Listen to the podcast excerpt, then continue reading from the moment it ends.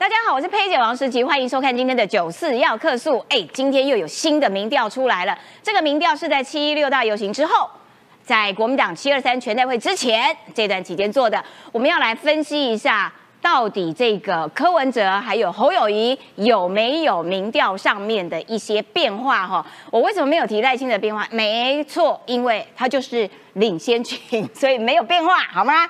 好，另外我们还要来看到哈，呃，国民党呢这个党主席朱立伦呢一直在讲，他讲了非绿大联盟，后来变在野大联盟，现在变执政大联盟。各种大联盟，这是不是显示说国民党知道自己无能为力了啦？我单凭自己一己之力是没办法达成任何事情的啦，所以呢，只好寻求跟其他政党的合作啊，我们大家来联盟一下。可是其他政党有人要跟他联盟吗？哎，现在侯友谊是老三的状态，为什么人家要跟你老三联盟，多一个包袱呢？是不是？好，另外呢，还有这个韩国瑜。他出席了这个全代会，哇，跟侯友谊抱在一起，两个男人之间啊，这个这个抱的超紧的，是不是有了韩国瑜这根浮木之后，国民党可以让侯友谊的民调起死回生，慢慢的往上爬嘞？现在就有国民党内的声音认为说，啊，韩国瑜既然这么有魅力，有没有？所以应该把他放进不分区的名单第一名，来作为一个带头冲刺。这样子的角色，哎，有没有可能呢？到底会排不分区第一名，还是排在中间，还是排在边缘？哎，有催票的功能呢？哦，这个国民党可能要伤脑筋啦。好，另外还要来看到在国际局势方面呢，其实赖清德的呃两岸政策国呃国际外交政策很清楚，就是所有能操之在我的部分。都要尽力，包括了我们自己加强自己的民防也好，军备、军事准备也好，然后还有拉各国的盟友，哎，同盟之间这样子的紧密关系，这些都是能操之在我的部分哈。好，那所以现在中国的媒体说，哎，北京武力犯台，除了美国之外，还有哪些国家也会参战？答案是日本和德国。哇，德国很远呢，在欧洲哦。另外还要看到的，这个是中共的嘴骗人的嘴，哎，中共的嘴骗人的鬼，哈，对，有没有？因为呢，中国把我们的邦交国抢走，包括了像是尼加拉瓜、洪都拉斯，那本来哦答应他们说啊，好，我会买你的农产品，我会买你的鱼产品，我会买你的白虾，不好意思，很抱歉，no s 并没有好吗？所以我才说中共的嘴骗人的鬼哈！待会我们也来看看尼加拉瓜这个呃，还有这个洪都拉斯，他们到底吃了多大的亏？赶快来介绍今天来宾。首先欢迎的是这个政治评论员李正浩，大家好；还有桃园市议员林涛，十七姐，大家午安。哎，林涛有点辩才无碍啦，这个呃，任何党中央核心圈的消息，问林涛就对了。外围外围。再来这个财经专家邱敏宽，文山志玲好，大家好。还有待会。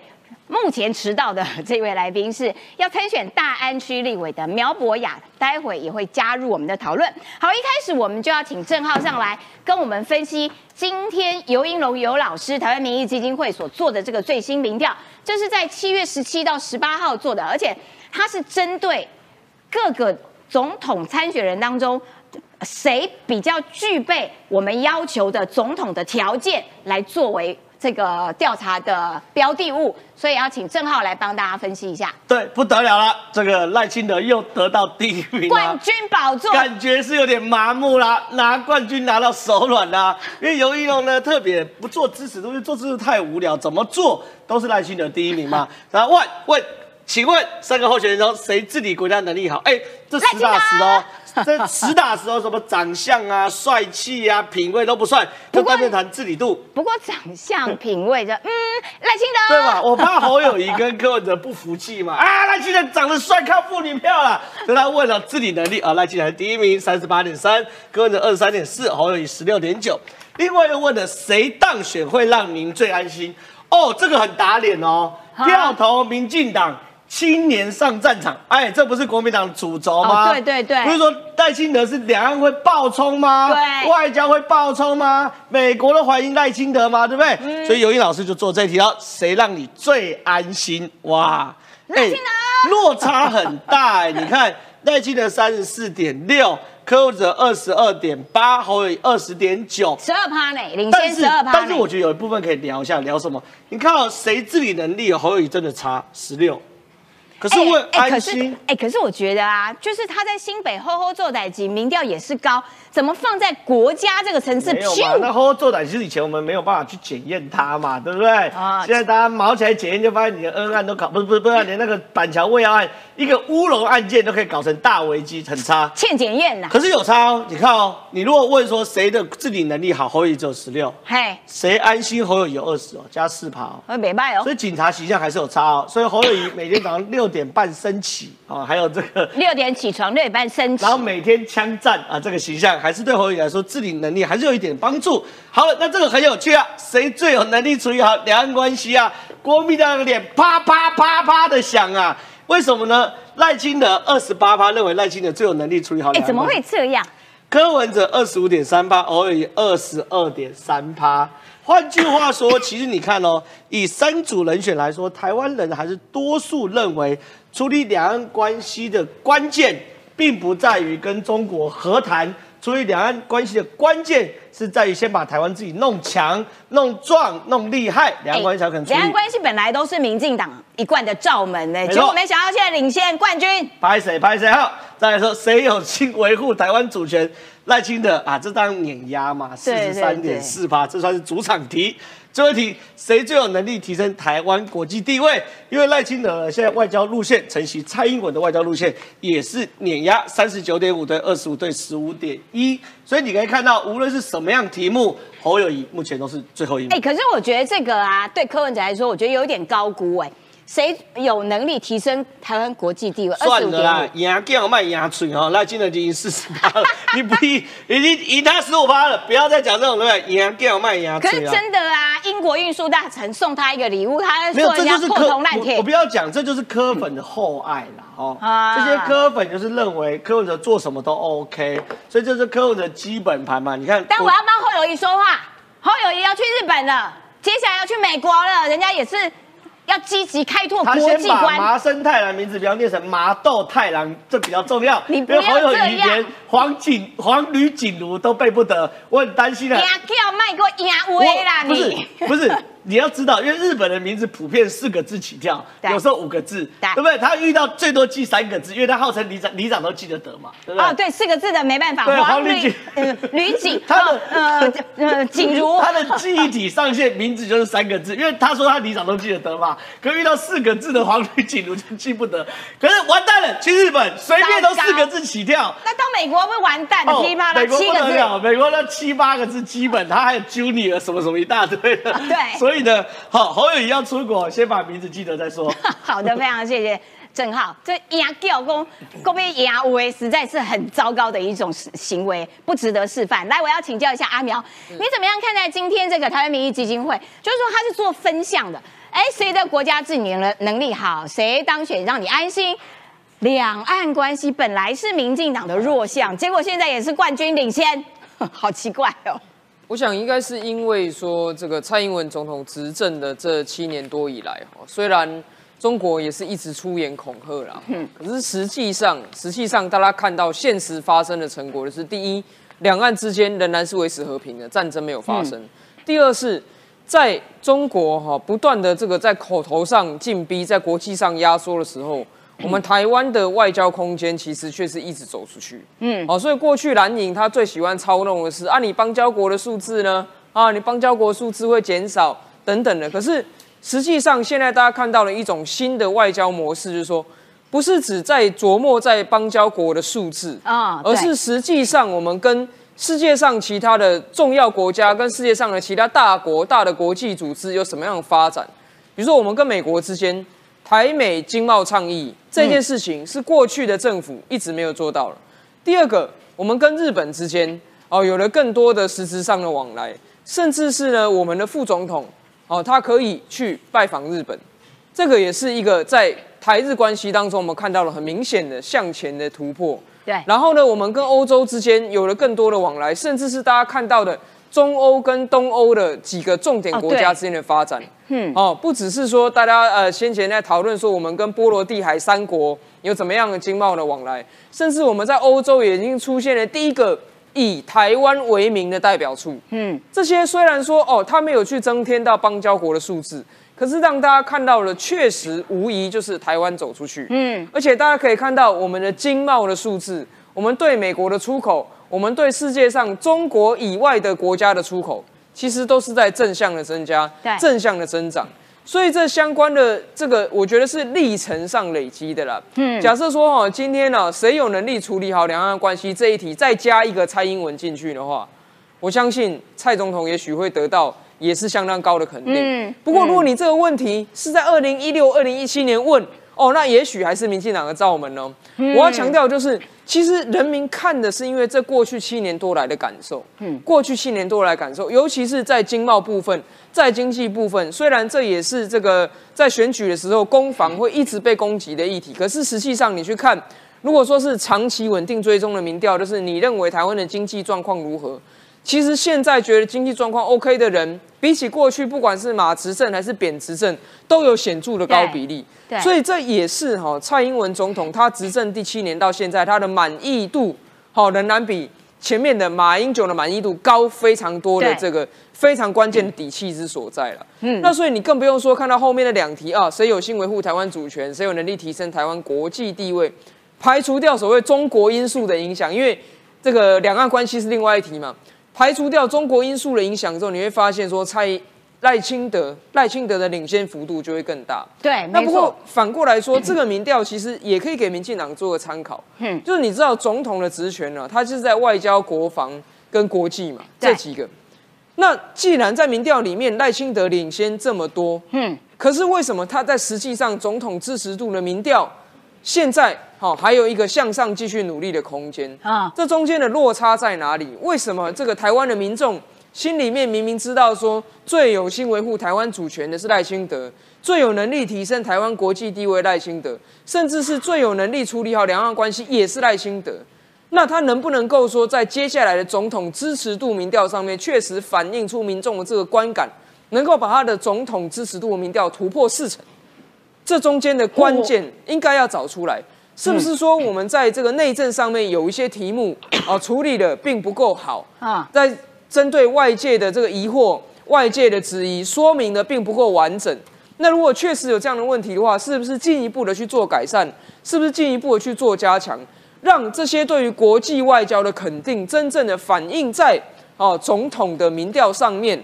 哦，我觉得这是民进党可以参考的地方。赖清德八月份要这个呃过境美国，哎，可能外交又会冲一波，然后内政的部分呢，就还需要缺点要加强。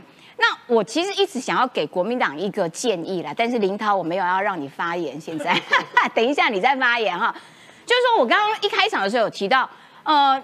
关于两岸关系，谁有能力处理好两岸关系？没有想到是赖清德哦，本来是民进党的弱项，现在变成赖清德的强项，是因为赖清德他把。能操之在我的部分，全部都做好做满。譬如，譬如说我刚刚讲到的，哎，增强我们自己的军备实力，然后呢，这个呃维呃维持更多交国际上面的盟友，然后呢，哎，提升全民的这个民防的信心等等，这些都是能操之在我的。那其他对于中国来说，那是无法操之在我的。所以国民党还有柯文哲，其实他们对于两岸关系的发言。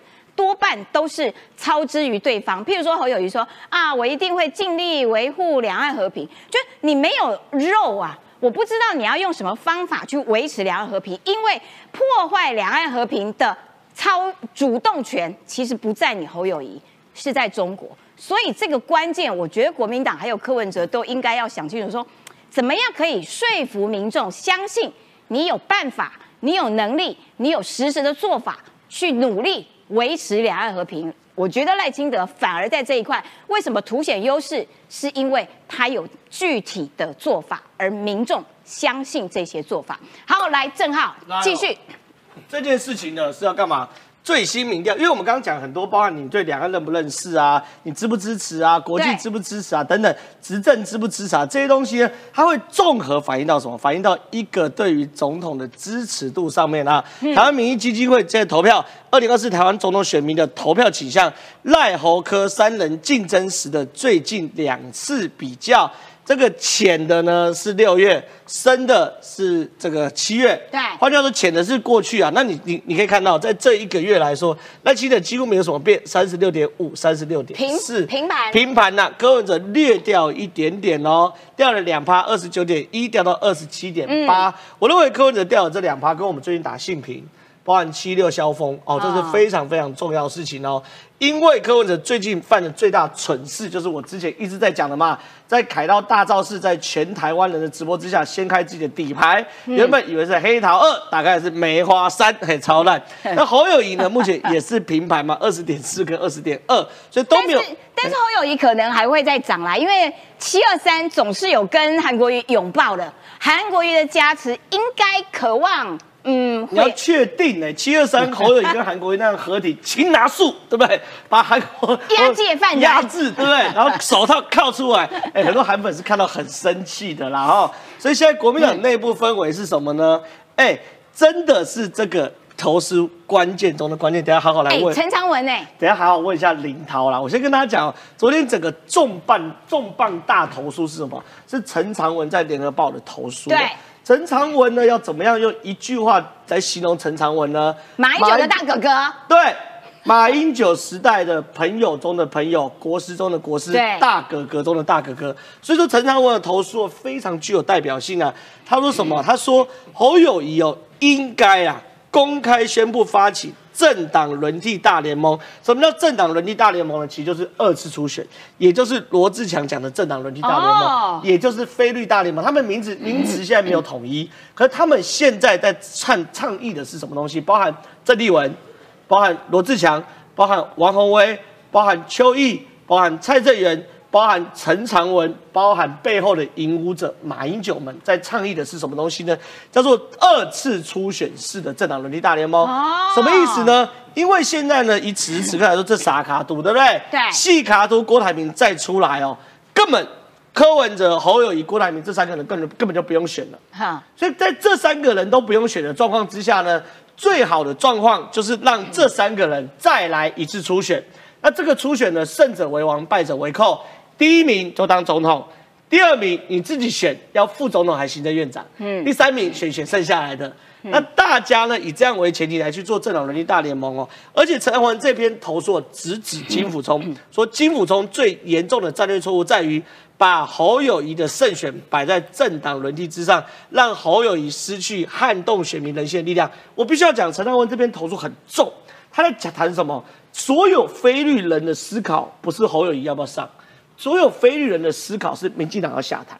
所以他说应该把这个放在最前面，在这样的以这样为前提的话，侯友谊就不会硬盯在这边，该退就退，对不对？等一下，我有一事不明，马英九、陈长文、金普聪，他们三个人本来不应该都是好朋友？早就闹翻了，请参阅小弟有他们两个礼拜前的脸书，他们也翻的太彻底了吧？早就闹翻。他们其中二零一四年马习会之后，金跟马就有点渐行对渐对远，所以早就翻了。好他们现在连办公室都不在同一个办公室，一人一个基金会。好，总而言之，言而总之，陈丹文在公开参与，罗志祥公开参与等人哦。然后呢，朱立伦呐、目前有一点点松动。他说，若重返执政，将组执政大联盟。什么意思呢？就是说，如果国民党重返执政的话，我们多数党的阻隔会由各个政党一起来阻隔。可问题是，其实这个前提是什么东西？你要在选举的时候就有合作，你后面才会一起阻隔啊。对啊，你如果选举的时候，哦侯友谊跟柯文哲杀的乱七八糟，那杀的乱七八糟之后，好不容易国民党杀，假设啦，真的杀赢了，我国民党怎么可能让你柯文哲来跟我阻隔嘛？所以他的某他的意思也是某种程度认同了说，那我们先来先在政党轮，其逻辑先有政党轮替大联盟，才有重复执政后才有执政大联盟嘛。那朱立伦很坚强嘛，双子座的嘛，对不对？然后这个金算你不要每次都污蔑双子，好不好 我好？双子座啦，对不对？金这个很很坚强嘛，他其实没有正式谈政党轮替大联盟，可他谈的是什么？整合完赢下江山后的怎么分？啊，那你赢下江山怎么分钱？你不知道先整合？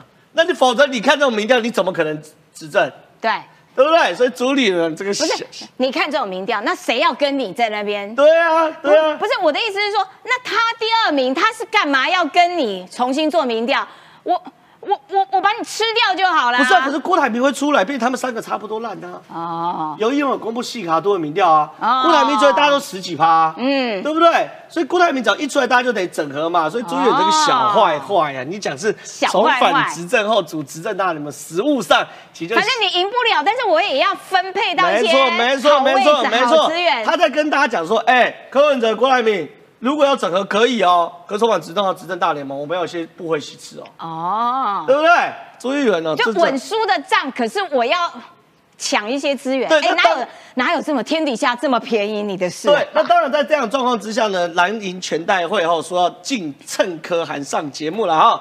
蓝营全代会后落寞，传出为了防堵再有换口话题，或是蹭科行为，党中将讨论更严谨的党纪规范，包含上民众党的直播节目，未来都可能会。跟党纪彩虹线，那这个东西呢会不会通过？我们密切观察了，我觉得通过几率真不大，好，通过几率都不大，真不大。那如果通过的话，它会让什么？这两轮人大联盟很难推动嘛？嗯，对，所以我觉得这个通过几率不大，所以我们持续观察国民党会不会真的内讧。好的，谢谢郑浩。接下来真的要问一下林涛，这个林涛最懂。执政大联盟、在野大联盟等等各种各式各样大联盟，本来也有一种分析是说，是不是朱立伦哦，把总统跟立委切开了，因为主战场还是会在国会里面啊，因为反正总统就侯友谊就没什么指望嘛。不会啊。那那所以其实他其实剑指的是说，好，那我们再重办一次非绿阵营的初选，然后我们大家来谈一个执政之后的。分赃，还是说总统跟立委，我我们就分开了，反正我就冲立委啊，冲完立委，我只要有漂亮的席次，还 OK 的席次，我在国会里面还是颇颇能这个很有很有这个这个这个影响力重重量级耶。到底是怎样？其实我觉得十一姐，在我先讲结论啦。结论就是说，不可能重办民调，第二阶段民调啦。真的吗？要办几次民调？这次民调不符合我的意。四次吗？没有啊，可以办到十一月，一个月来一次。四年前有有一个机会。四年前有稳健的民调程序出来，结果。不符合你的意还是搬桌，那所以办再多次都还来，我觉得整合还比较好，就是说马上做整合嘛。你办再再多次民调，到最后还是要整合嘛，还不如现在再开始谈整合。实际上我要稍微讲一下前面那个今天刘一农的民调，就是台湾民意基金会的民调。这个民意基金会看到两件事情，第一件事情他没有把郭纳进去，所以基本上这个这个有有董事长他是认为啊郭的因素就是反正他要不去并购民众党，要不跟国民党结盟，他是不会出来独立参选，这是他的逻辑。第二个事情哦，这份民调是七月十七、十八号出来的调查，意思是这在七月十六号的大游行完做的结结论，而我们看到七月十六号大游行做的结论，柯文哲市长的。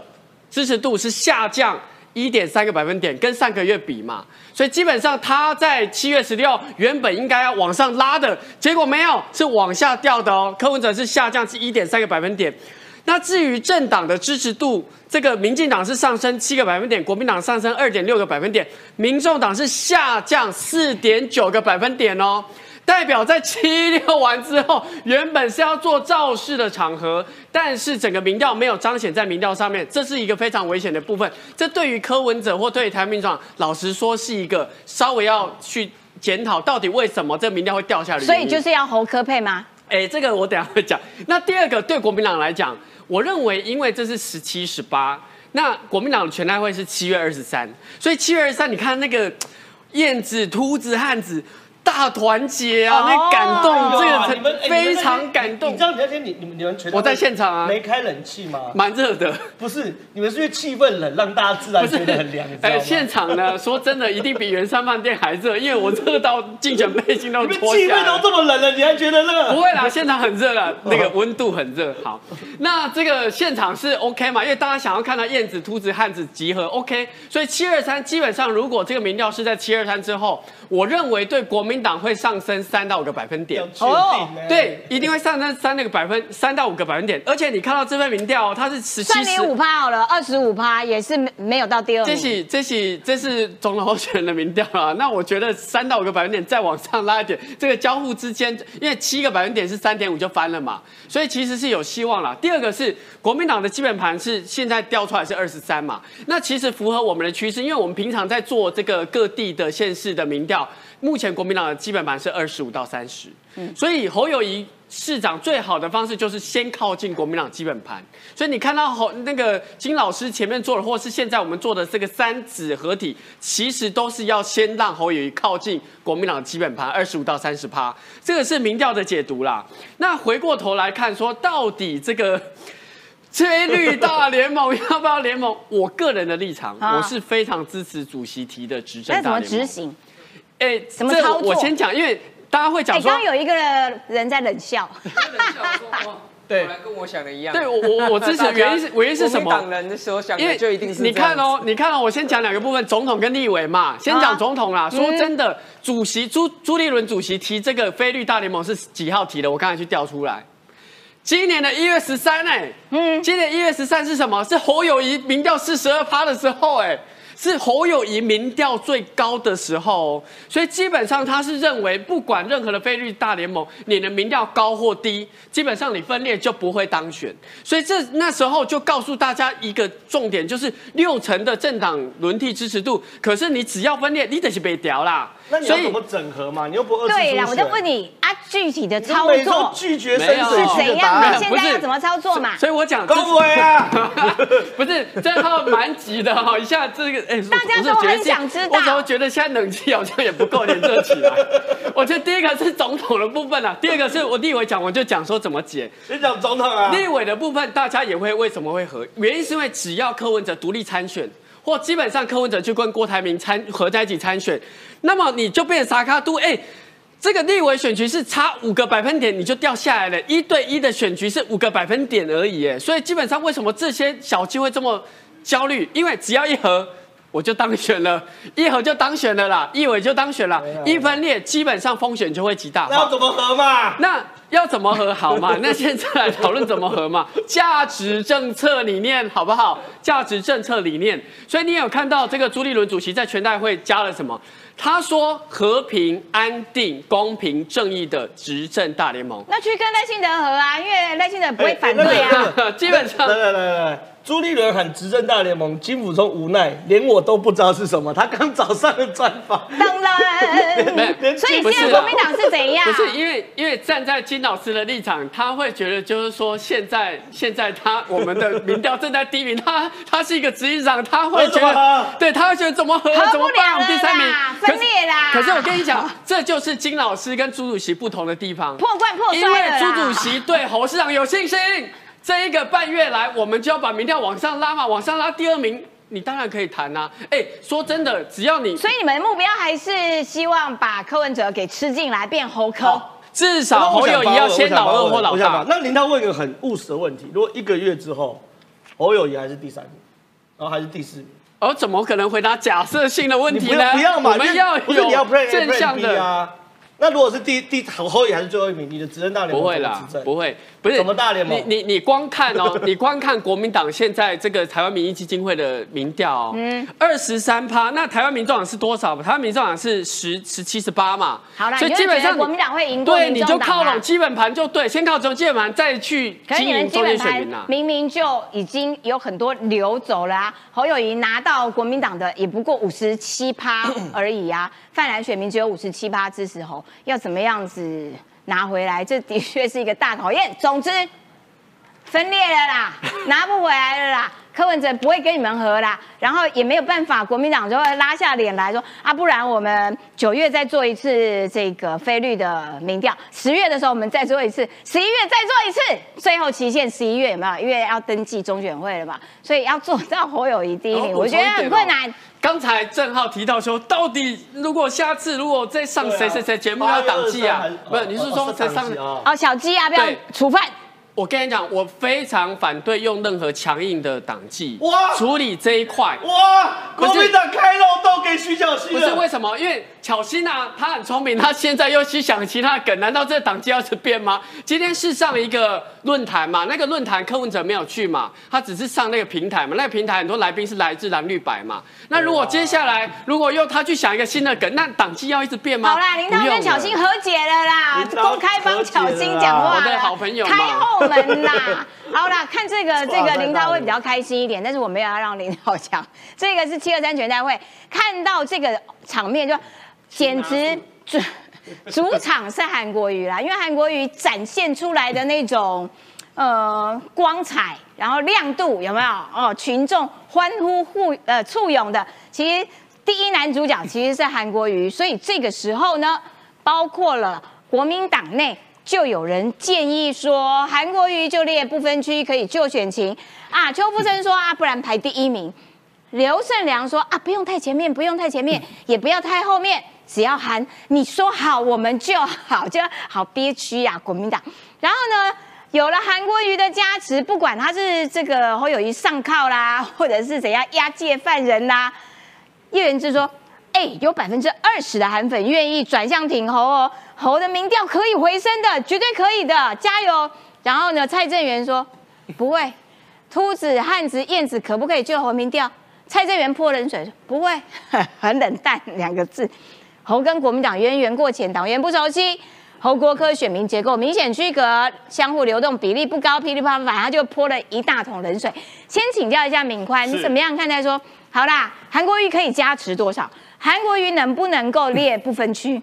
我可能要给林涛泼一点冷水了哈。最近暑假期间呐、大家都知道很流行看电影，看电影第一个中什么呢？叫中卡斯。所以呢，不可能的任务呢，阿汤哥领衔主演，为什么呢？三亿的成本呐、要有人能够扛得回来。最近有一部片子叫《真人的一个芭比》，听说非常的好笑，也非常的好看。美国第一周开出了一亿五千五百万的一个票房，成本是一亿美金，所以目前来看呢，马哥罗比也可以把它给扛回来。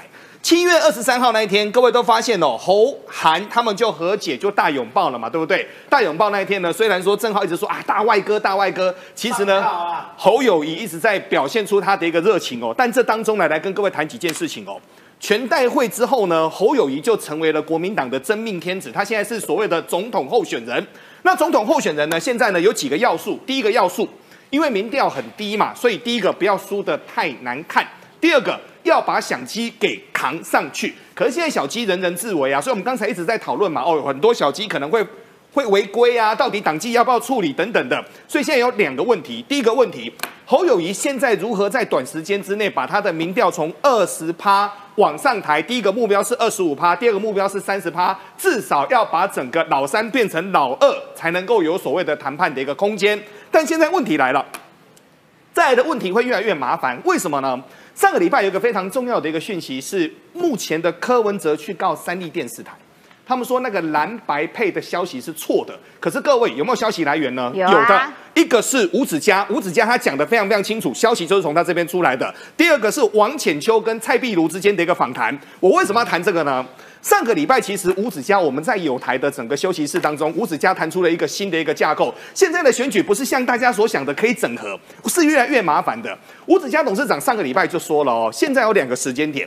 第一个叫八月十五沙达子，当时的整个郭台铭他就会开始出山了。另外一个是八月二十三号的哦炮战日，整个郭台铭会出山。结果呢，郭台铭后面的脸书后面出现了什么？他没有写字，他用娃娃表示，他是什么呢？票投郭董，中华民国有救。所以现在的状况是越来越复杂的哦。好，现在呢变成什么呢？最大的复杂是各个候选人期望值不同。为什么期望值不同呢？目前朱立伦跟林涛他们的想法就是，我们到时候再来组一队。那组这一队呢？现在呢，连饼都丢出来哦。饼是什么呢？饼是未来的所谓的执政大联盟当中，可以来瓜分立法院的院长跟副院长。我们只要整个立委能够有足够的一个票数，所以简单的说，现在就是所有的东西是建在所谓的空中楼阁上面。所以一件事情连第一个都不能做，然后呢，后面的愿望清单一大堆。对于未来的整个所谓的一个执政大联盟来说，我认为困难度只会越来越高。但是现在呢，整个戏已经搭台了。那搭台上去之后，最重要的回到我们开头一开始所说的卡斯，现在的卡斯就是侯友谊这块卡斯扛得动目前国民党这个票房吗？那目前来看很难扛得动，所以小七才会到处乱跑啊。哎，我想请教一下阿苗，你怎么样看待说，哎，朱立伦是党主席，他也没有参选，然后呢，他在那边指点说，哎呀，这个要组织正大联盟，就是说，如果真的要阻隔这件事情，也轮不到他呀，也应该是总统候选人级的才来讲才比较比较合理嘛。然后，所以他的从菲律大联盟到在野大联盟到执政大联盟，到底你你怎么样看待他？到底呃？心里面到底是怎么样子盘算的？朱立伦在找自己的选后政治逃生门啊？什么意思啊？因为侯是猪，他前刚独断提名的啦，侯是轮选之人啊，对不对？那现在侯天天吃老三便当，侯沉到海里的时候，猪跟他绑一起，不是也沉到海里面去？嗯，那猪还这么年轻呢，他的政治生涯如果在这个选完啊侯败选之后，哇，那朱立伦跟着一起沉入深海中。那他的政治路没了嘛？所以他现在显然是在为他自己在选后哦。如果国民党推出了总统候选人选老三，哎，这个党主席肯定要下台嘛。那下台之后去到哪里啊？以后还能选什么啊？还有对政治有什么影响力啊？所以他现在喊的这个所谓的大联盟，其实是为朱自己在选后找个逃生门嘛。如果说今天柯文哲真的选上总统，难道他不需要感谢当初帮他造势的朱立伦吗？为什么我说朱立伦是在帮科造势？其实国民党的全代会，我觉得那个标语啊有玄机耶。如果说今天呢是这个国民党全代会，他喊出来的是国民党重返执政，OK，那大家不会再争论有什么蓝白河的问题啊，是不是科上侯下、科正侯副？不会，因为标这个目标很清楚嘛，就是国民党重返执政嘛。因为国民党现在知道现实不可能啊，他喊政党轮替，现况下。侯友谊是老三，这是客观现实，所以国民党的政党轮替喊得越响亮，柯文哲的气势越高嘛。哦，因为国民党蓝军的党员说，哦，主席告诉我们，第一目标是政党轮替，那我们就要选给最有可能达成目标的人。哇，那可能不是柯文哲吗？所以朱立伦根本就是民众党的卧底。现在朱立伦他讲他讲这个东西，你看哦，金普聪一讲说柯侯配百分之百不可能。朱立伦马上跳下来，嗯，什么事都有可能。你说柯文哲会不会这个点滴在心头？哎，所以国民党有一点真的啦，总统跟立委这边两边那边互打啦。朱立伦跟金普聪还没打架打完呢。我只能说哈，现在侯友谊的带刀侍卫确实只有金小刀这一把刀啦。哦，那他旁边的这些小鸡，其实你说。像徐小新上民众党节目那个说辞，到了十一月选民会自己选择，他后面也没有补一句，哎，我相信选民绝对会选侯友谊，我相信届时侯友谊一定是蓝军的第一名，哎，没有小气敢讲，我在这边，我在那边讲啦，其实呢，朱立伦不管讲什么执政大联盟、非绿大联盟名称怎么改，其实问题只有一个，谁是队长？嗯，问题只有一个，谁是队长嘛？蔡英文不管二零二零、二零一六，蔡英文不是弄了很多的这个跟时代力量种种的联盟，二零二零跟激进的联盟，谁是台湾队长？蔡英文这很清楚。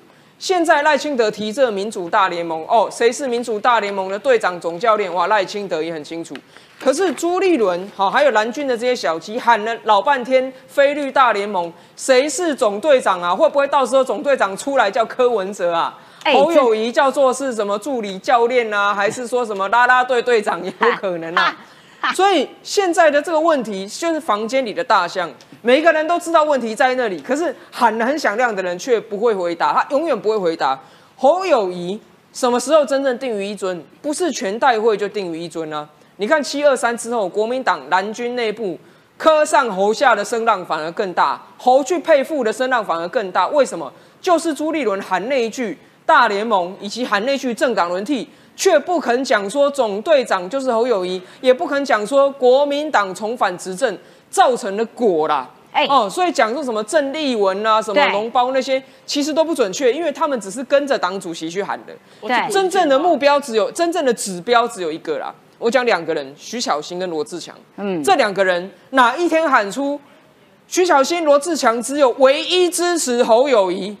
这才是侯友谊定于一尊的指标啊！啊只要这个没有出现，徐小新、罗志祥公开发表唯一只支持侯友谊，那侯友谊就是没有定于一尊啊。柯文哲永远都是这个蓝军小鸡当中心心念念的真母鸡啊。哎，所以领导，你刚刚还给巧心开了一个后门，我不是给他开后门，我只是说，如果他现在又想出新的梗，那党纪要改几次？我只是在想说，这个党纪要调几次？我我想补充哦，其实刚才阿苗讲了，我我知道了，但是我前面先防守了嘛。我说朱立伦其实没有先看侯跟柯的民调嘛，他是一月十三，今年一月十三号就提的菲律大联盟。所以基本上他不是说我要逃生，或是我要做任何的处置嘛，而是他认为再也一定要联盟起来嘛。我觉得这是第一个我要回应的。第二个，刚才这个敏宽兄提到，就是说这个芭比 就是比不不可能的任务，这个收视率票房还高，哎。那是因为芭比搭配奥本海默，哎，芭比海默，这好有意思，这才会高侯友谊是啊！阿兹海默，他连名字都哎 不是啦，不要乱讲，正浩不要，不要乱讲。这是 这是网友的梗。奥本海默啦，就是说基本上两两个一起看，整个感觉，因为其实我觉得大家不知道，芭比海默是因为美国他买一个门票，你可以有时候可以连续看嘛，所以这个搭配一起看哈，这个声量比较高了。好所以郭科和会不大过是郭侯友谊。科和啦，不是，是芭比单看就很好联盟，在野大联盟。芭比单看就很好看啊，不需要这样搭来搭去啦啊。国民党就是一个人不实在不大好看，所以才想方设法要跟人家搭。结果现在看起来好像没门儿啊，因为没有人要跟你搭。我觉得柯文哲对国民党其实也蛮凶的哦哦，这个。柯文哲对郭台铭也很凶哦，吓都吓死，看到这个鬼来电，吓都吓死，不敢接。对国民党也没什么客气。好啦，来看一下这个，如果共军犯台，现在中国的军事评论，这要请郑浩来来讲解喽。他分析哦，就是说，如果中国出兵打台湾的话，除了美国之外，还有两国可能也会同时参战。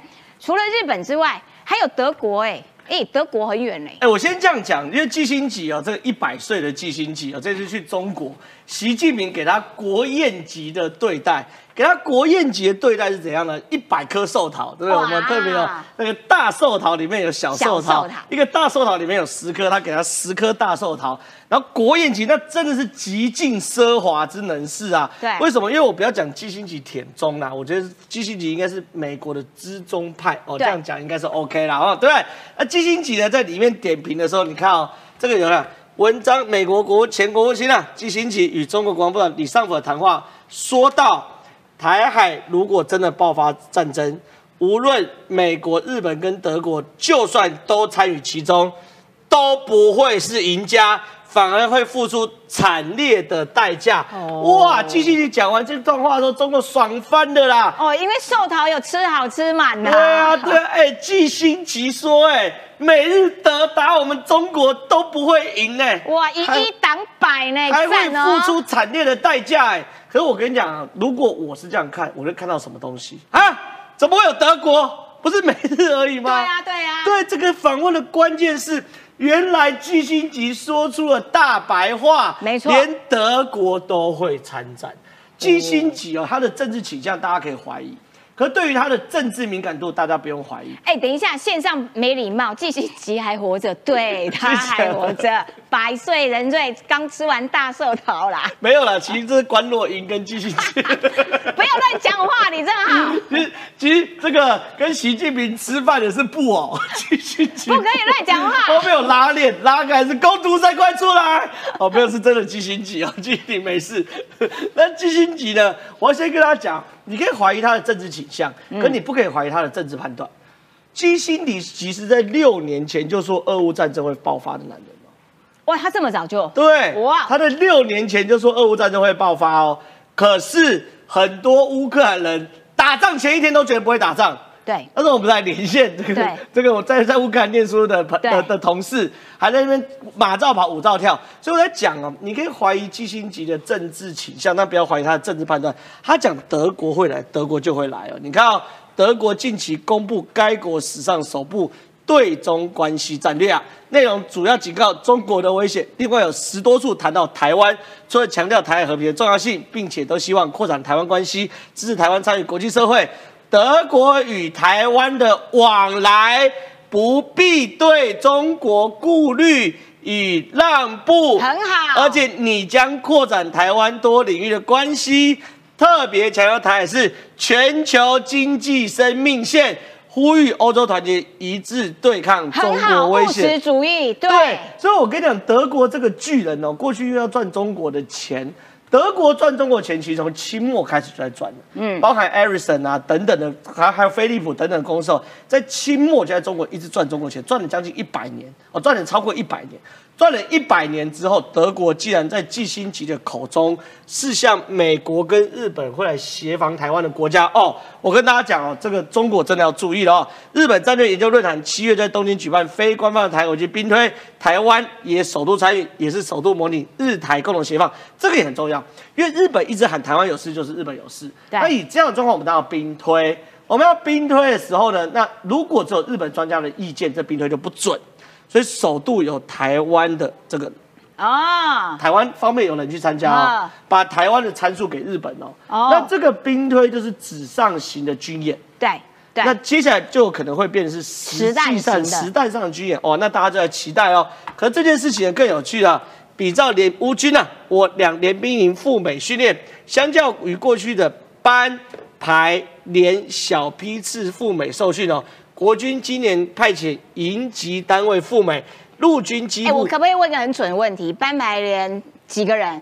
九条好汉班嘛，啊，营六个，营级到底有多少人？营就四个班，新的编制营四个班，四个连吧。没有排一个排四个班，然后四个排一个连，，对啊，四四四啊，对对对对四四啊，他赢就四个连啊所以一。个连兵哦营七百个人。好了，先先先谈这这这是编制啊，是是是啊，好好。那先不谈四，我要谈的事情是什么东西？然后我我我把这句念完后，我再讲细节。OK，相较过去的班排连小批次赴美受训，国机今年开始派遣营级单位赴美，陆军机部三三三旅、装甲五四二旅两个联兵营将比照乌克兰部队接受美军训练模式哦。我先跟他讲哦，这个联兵营是什么东西哦？因为过去哦，陆军就是陆军。呃，空军就是空军，海军就是海军，陆军的营就是陆军营，然后还有炮兵营、海军营、空军营等等。呃，空军没有营，空军是连队，就是就是自己，就是我就是军队。可是现在战争，你去看俄乌战争，都打混合战。我一个军队出去，我不可能只有陆军出去，哦我需要海军支支援、空军支援，我需要炮兵支援，我需要机步旅支援，我需要空中的直直升机来去支援。所以现在战争都是混合战。所以呢，因应现在战争，美军早就他的所有营营营作战单位哦，都是混合部队，有陆军的，哦有炮兵的，有空军的支支援的，有海军支援官、联络官等等的。嗯那台湾过去的一直都是大陆军主义，对营啊就是陆军啊，陆军为主。嗯可是呢，在美军的建议之下，中国先成立了合成旅，中国是自己成立的，不是不是美军建议。嗯。那合成旅就是混合单位。哦。我们因为中国成立合成旅，美国就建议说我们要成立联兵营，重要。来对抗中国的合成旅，这样我们才可以打混合作战。对。那我们这样打混合作战过程中很困难，因为比如说我今天指挥官是陆军出身，哈，可是我如何从指挥陆海空，包含炮兵、包含机部等等的这个混合作战啊所以这个营长是要具有非常非常高的指挥的智商，对而且要非常高的实战经验。像中国就闹一个笑话，这个合成旅在做实验的时候，他们要去打一个山头。然后呢，因为旅长呢是这个炮兵出身，啊他的蒙呃不蒙对，他的炮兵出身，他就蒙起来说，来攻这个山头，啪啪啪啪啪啪，然后打了半天，终于攻下来。然后攻完之后就很得意，跟长官报告，长官就说你干嘛不叫空军支援？你懂为什么？就是这很容易涉进入到盲点，嗯所以这个东西呢，就是联兵营如何把所有军种在里面都可以混合受训。那美军看到了，我们如果只叫排长、班长、连长去，嗯了解那那个指挥官没有办法到这个这个这个高度，所以说你它就是跨平台的协调的那个高层。对对对，啊，我跟着一下是三三三呐，三三三，一个连是三个排啦，好，三三三，所以这个东西接受美军训练模式。那这个东西你看哦，而且你看哦，陆军机部旅整个联兵赴美受训，对不对？还参与什么？美方举办了夏季北方打击演练，啊这算不算台美军事合作？算算不算台美军演？算，可是没有啊，我们是刚好受训参加的啊，啊我们不是以中华民国国军身份啊。低调低调。所以说是在玩这个什么东西？玩擦边球嘛。啊那陆军装甲的五四二旅要干嘛呢？夏威夷专案去夏威夷接受太平洋多国联合战备训练中心接受美军训练，那这算不算联合军演？算啊，不算啊、我们没有以国家单位名义啊，我们只是刚好一群人过去刚好训练呐，我就哦这么参与啊。世界上巧合的事情还真多。对，所以说你看哦，台美联合军演呢，实际上已经在我们周遭开始发生了。哦，了解，谢谢郑浩这样子的分析，打擦边球，但是这个扎实的训练，哎，我们都已经完成了，好吗？好，再来看到的是一开始的时候我有讲到的，这个要请敏宽来讲啦。中国的嘴骗人的鬼啊，真的是骗了我们的尼加拉瓜前友邦啊！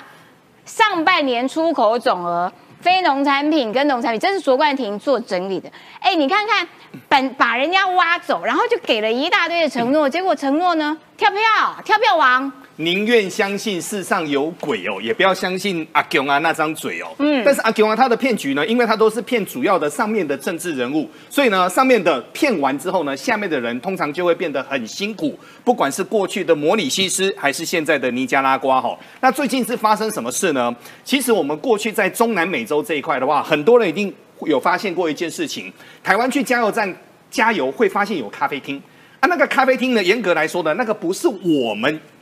这加油站要去卖咖啡厅，那个是我们友邦的咖啡，那我们加油站帮他卖，所以我们对于我们的友邦呢，讲实在话，我们中华民国在台湾仅仅是有情有义哦，我都觉得很多时候我们真的是。把所有最真心的事情都拿给对方了哈。那中共非常擅长的骗局就是用空头支票来骗，例如说尼加拉瓜二零二三年的上半年的一个出口总额呢，我们先来看非农产品这一块哈，最大的当然还是美国，因为毕竟他们是美国的后院嘛，比较近。然后呢，台湾居然买的金额，我们台湾才两千四百万人哦，买了两千五百万美元。中国大陆十四亿人口，哎，他才买两千九百万美元哦，这就已经该再够令人生气了。我们再看农产品就更生气了，为什么呢？美国当然还是最大，他买了七亿，但是台湾呢，买了一千六百万的一个美元。中国居然只有买了一千一百万的一个美元啊！所以就现在来说的话呢，说简单的说，我们台湾现在还在支持他们的所谓的农产、呃农产品跟非农产品这一块，但现在呢，中国的一个状况呢，可以说蛮糟糕的。来发生来说几件事情哦，我们之前有跟各位谈论到，中国现在是三驾马车它是失灵的，啊所以包括消费啊，包括出口啊，包括投资它是不好的。可是中国呢，他们现在很想积极的在整个电动车这一块，在全世界攻城略地。那我们也不得不谈一件事情，现在有办法在电动车上面跟美国特斯拉来做分庭抗礼的，现在大概就是比亚迪。以二零二三年来说的话，比亚迪目前今年的一个产量大概是在三百万辆左右。那目前的特斯拉呢，大概落点会落点在两百五十万到两百六十万左右。但现在呢，印度呢，现在可以说是吃了秤砣铁的心了。为什么呢？印度最近是海扁中国，发生什么事呢？对于印度来说呢，他们对于所谓的不当基金啊、不当资金流动，他们是非常严格控管的。所以最近呢，印度这个是一个成年的账的啦，两三年了。已经因为小米在整个当地卖了非常多的一个手机，也对赚得盆满钵满。但是呢，很多包括所谓的流动性资产啊、报税等等，他没有报得太清楚，所以呢，印度政府就把这笔钱扣下来。啊哈那扣下来之后，小米就要陈述嘛，陈述说这件事情的来龙去脉是怎么样。但讲了老半天，好像人家印度政府就觉得你讲的跟我们所预期的都不一样啊。所以目前呢，印度第一个没收了小米的两百亿的一个资产，这笔资产是本来就扣在整个印度政府手中的。所以现在呢，小米这个真的是非常非常的痛哦，因哎、为小我觉得印度整个硬起来，完全完全没有在 care 你中国，非常非常硬哦。然后再来，比亚迪的一个设厂呢，这个设厂的金额本来一开始是设厂大概十亿美金哦，折合台币大概是在三百一十亿到三百一十三亿之间哦。嗯，那为什么这么积极呢？来跟各位讲几件事情。目前整个东协哈、从整个越南开始往下走，一直到所谓的印尼呢，基本上比亚迪是连续攻城略地的。那啊攻城略地的原因是因为它比较便宜。它比特斯拉便宜很多。那目前呢，印度呢就一直眼巴巴的在看，为什么呢？因为据传是特斯拉的第五座超级大厂会盖在印度。那时间点的问题，那最近马斯克非常非常忙，因为马斯克的事业比较多哈。嗯，那这次呢，比亚迪的一个设厂呢，居然现在呢，他们的一个所谓的对外的一个投资直接砍掉，所以现在呢，比亚迪它就胎死腹中。这件事情很重要哦，为什么呢？哦因为未来呢会出现一个所谓的电动车的一个霸主。那这个霸主呢，目前来看有两个候选人，这两个候选人很简单，谁在人口最多的地方最早去插旗，他就会成为全世界最大的一个霸主。那就目前来说的话，特斯拉它就插旗插在美国、插在印度、插在德国、插在中国这一块。那现在呢，中国想去印度设厂，现在印度说我不要让你设，我要让特斯拉来设，一来一回当中，比亚迪就会遭受到非常大的一个挫折了。了解好，但是对于中国来说，哈，好，你印度这样搞我，对不对？但呃，中国他们也有自己的方式，他们的方式呢，譬如说对中，哎、对台湾进行认知战。其实认知战这件事情，它对美国也这样使用，哎、现在对韩国也这样子使用，因为这是韩媒的报道，中国侧翼团体鼓动反美日的认知战，来让韩国内部社会分裂。之前几年，包括了日本，包括了韩国，双方对立非常非常严重。包括了过去慰安妇的一个问题，包括独岛主权的一个问题。后来美国说好了，我当老大，你们坐下来，你们双方现在以后科技要彼此能够合作。整个军事要彼此能够合作，商业也都要能够彼此合作。所以现在呢，韩国现在慢慢的往美国这边靠了，它跟整个中国要慢慢脱离了。但很多在整个韩国也让我很惊讶，对哎突然间这尹锡悦上台之后，整个转了，哎，可是现在极右派，特别是在整个右边这一派，现在都不开心了。所以最近刚好找到一个理由哦，为什么呢？因为最近福岛那一千个游泳池的一个污水呢，要开始来做、哦核污水，要开始来做排放。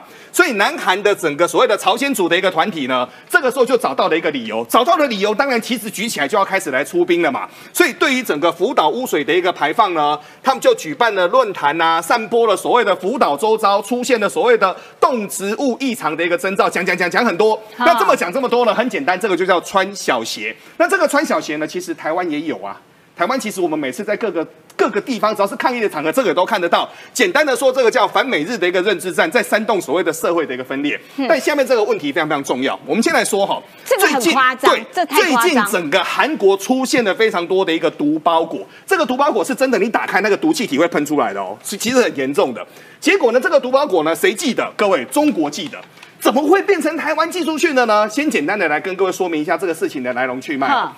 韩国他们国家很大，可是韩国他们的整个行政效率没有相对没有台湾好，特别是在邮局这一块。那我们台湾邮局呢，因为现在已经被很多民间的这些所谓的厂商加上网购的一个部分，我们台湾的邮局有很多的一个所谓的免税港、转入港啊转。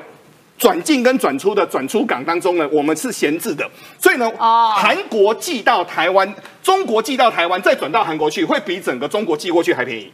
哦，那我们现在我们邮局就想要说，那我们因为我们很多邮局的整个人力现目前是闲置的嘛，所以我们就接这个生意。结果没有想到接这个生意之后呢，南韩本月二十号开始陆陆续续续收到很多的毒包裹，然后毒包裹呢，结果一看，先说好，我们是。跳港跳到台湾跳过去的嘛，所以第二个地方要盖一个章，这个地方什么叫台湾？对，所以我们就发现了中华邮政的所谓的 PO Box 的一个地址嘛，所以整个南韩就社会就非常非常的恐慌哦。那这件事情再跟各位说明一次哦，这个是目前是货转邮哦，是由台湾中转，是由台湾中转哦。所以这件事情呢，我认为呢，交通部短线时间这段时间一定要赶快来处理这件事情。为什么呢？因为这件事情是可大可小。这件事情如果不要出现太大，因为毒包裹我们目前不知道它出来的毒性到底是有多大，但是如果真的出现了一些比较重要的一个延伸的时候，到时候整个台湾这个罪名可会被摘得整个不明不白啊。数量很多，其实现在已经一千多件，这是实在是很要不得。没有错，所以这件事情我倒是认为要赶快处理，因为我们不可以说从我们这边过去，我们赚一点点小钱，结果后面罪名栽到我们的一个身上来。好的，非常谢谢敏宽。不过韩国因为搞清楚事情的来龙去脉之后，已经向中国发出抗议，要求中国要给他们一个合理的交代。好，最后要请阿苗来分析一下，就是说，我觉得对于中国，呃，想方设法的要介入各国，然后去引发大家的仇美这样的情绪是越来越明显。特别对于台湾，因为在第一线，所以呢，他们对于台湾的那个认知战其实做得很绵密，一波接一波。像前几天不是有什么南海会议呀、然后就说栽赃给台湾，就说啊，台湾要发展这个呃，在美国的指挥之下要发展什么生物战剂啦等等。然后现在中国的网军又说什么？他又说，他又栽赃给美国，他说啊，是美国搞台，呃，搞成中国要这个侵略台湾啊，所以这个台海战争就责应该就在美方。就说，哎，你中国每天这样搞，会不会累啊？因为其实这些假讯息哈，它的目的很明确啦，就是第一个，它要来分化台湾社会内部。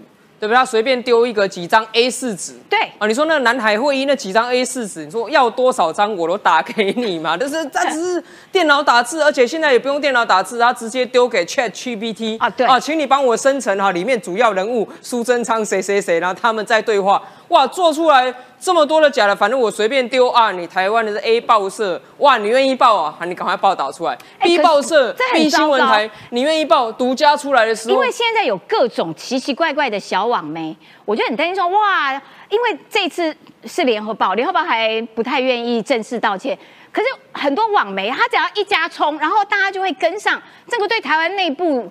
伤害蛮大的。我跟你讲，小网媒哈，其实在这一次的这个所谓的南海会议哈，我。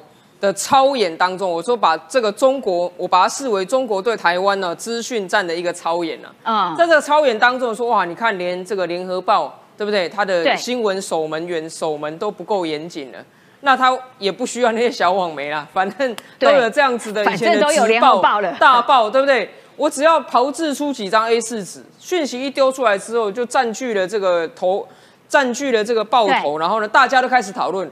哇，那这个来扰乱台湾社会的成本实在太低了，对不对？让台湾社会付出巨大成本，中共只要给你几张 A 四纸，嗯，这是第一个。第二个目标是什么？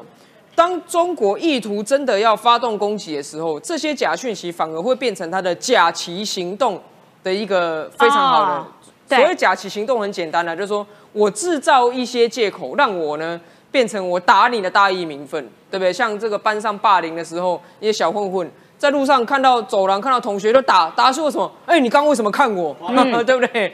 看什么？对不对？马上就打下去。那现在这个假讯息，像之前这个南海会议造假，这所谓的生化战机这件事情。对。哎，如果中国真的要打，他就说：哦，你看台湾的报纸已经报道出台湾的政府在研发生化战机，这是对这个中国最大的挑衅。打。对不对？是不是就是这样？对。所以我觉得现在我们在谈的这个讯息哈，假讯息的问题，不是只是为了选举啊，也是为了要维持台海之间的和平，非常重要一件事情。对。尤其是我们不要那些中国支持的小网媒，那些我们控制不到。